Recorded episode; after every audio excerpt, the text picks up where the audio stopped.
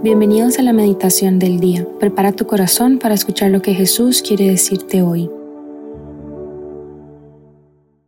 En nombre del Padre, del Hijo y del Espíritu Santo. Amén.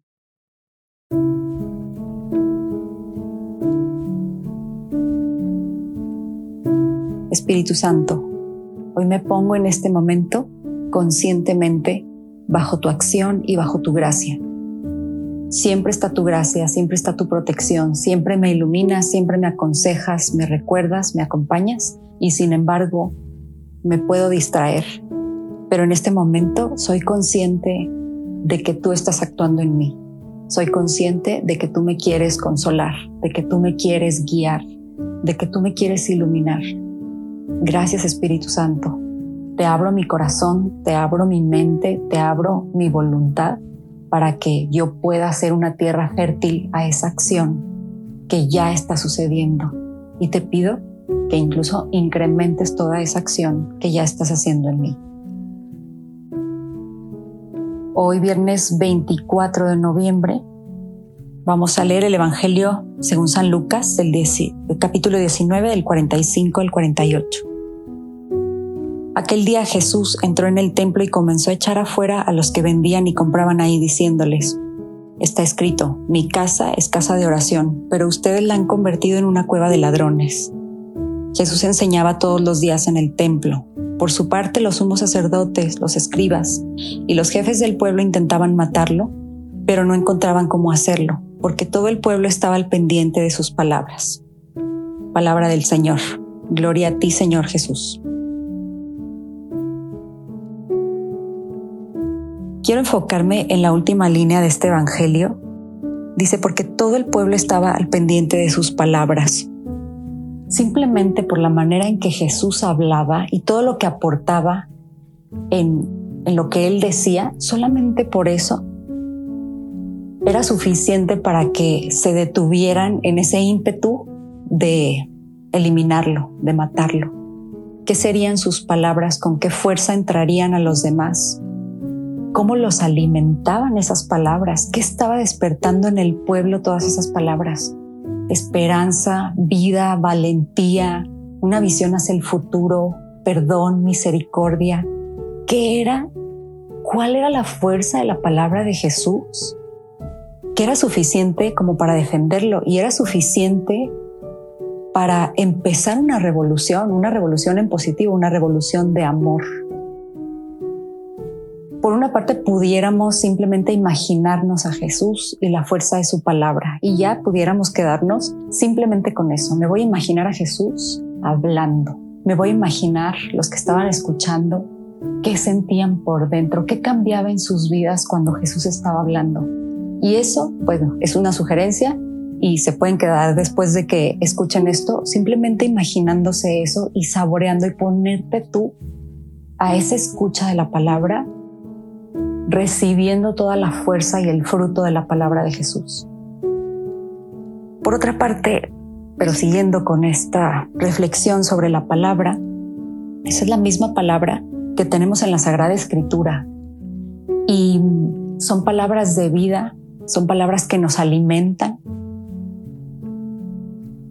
Por lo tanto, quisiera como hacer conciencia de dos cosas, dos aspectos de la palabra uno es cuánto nos alimenta y pensar si nos alimentamos suficientemente de esa palabra.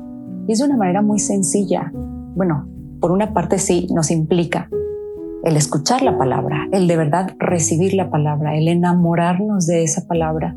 Pero ¿cómo pudieras alimentarte de esa palabra? Además de reflexionarla, hay una manera muy, muy, muy sencilla. La alimentación es constante, ¿no? Entonces, traer tus vitaminas, digamos, tu pastillero. Hay un sacerdote que lo, que lo menciona así. Y, y, cada uno de los versículos de la Biblia es una pastilla que te va a hacer un bien o es una vitamina que te va a hacer un bien. Por ejemplo, durante el día simplemente tomar el Salmo 23 tan bonito que dice, el Señor es mi pastor, nada me falta. Y durante el día vas y vienes, subes, bajas, tienes tus responsabilidades, estás con gente, estás solo, en fin, estés haciendo lo que estés haciendo, de verdad tienes tres segundos para simplemente voltear al cielo y decir, tú eres mi pastor y por eso nada me falta. tú eres mi pastor y por eso nada me falta. Y durante el día te puedes estar alimentando de la palabra de Dios y vamos a estar como esta gente que, que empezó a recibir tanto fruto que ya, ya incluso la palabra, repito, era como una protección a Jesús. O sea, el efecto de su palabra fue muy grande.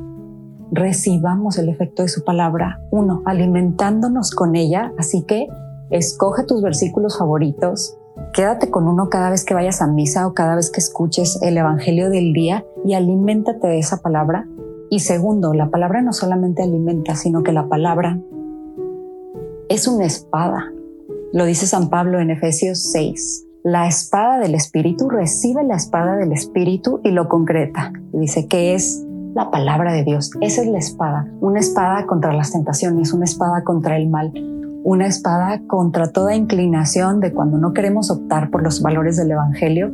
En fin, en cada situación de dificultad, la espada del Espíritu es la palabra de Dios. Y lo vemos en Mateo 4, en las tentaciones de Jesús, que Conforme el demonio iba tentando a Jesús, Jesús despreocupadamente simplemente contestaba con un salmo.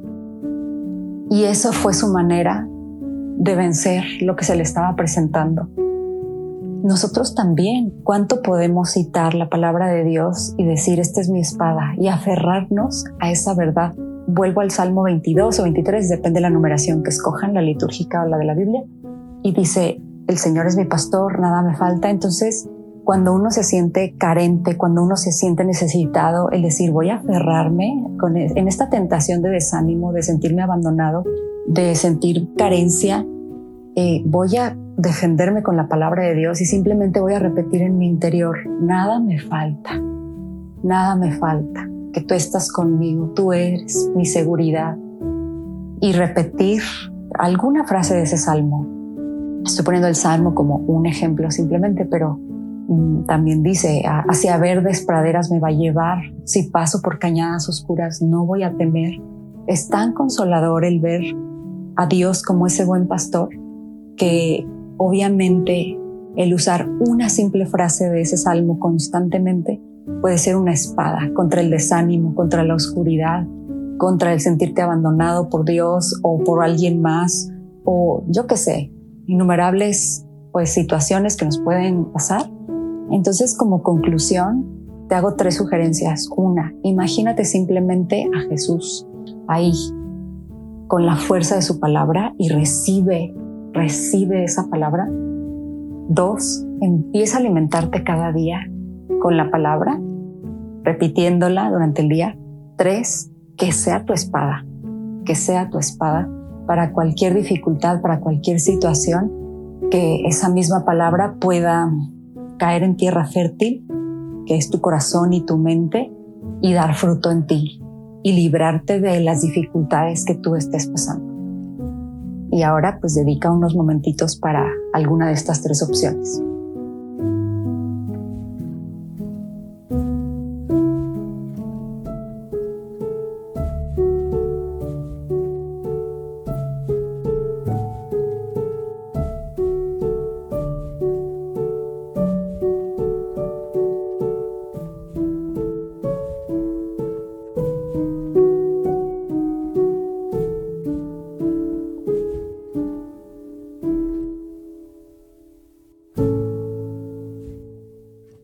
Damos gracias, Señor, por todos tus beneficios, a ti que vives y reinas por los siglos de los siglos. Amén. Cristo Rey nuestro, venga tu reino. María, Reina de los Apóstoles, enséñanos a orar. En nombre del Padre, del Hijo y del Espíritu Santo. Amén.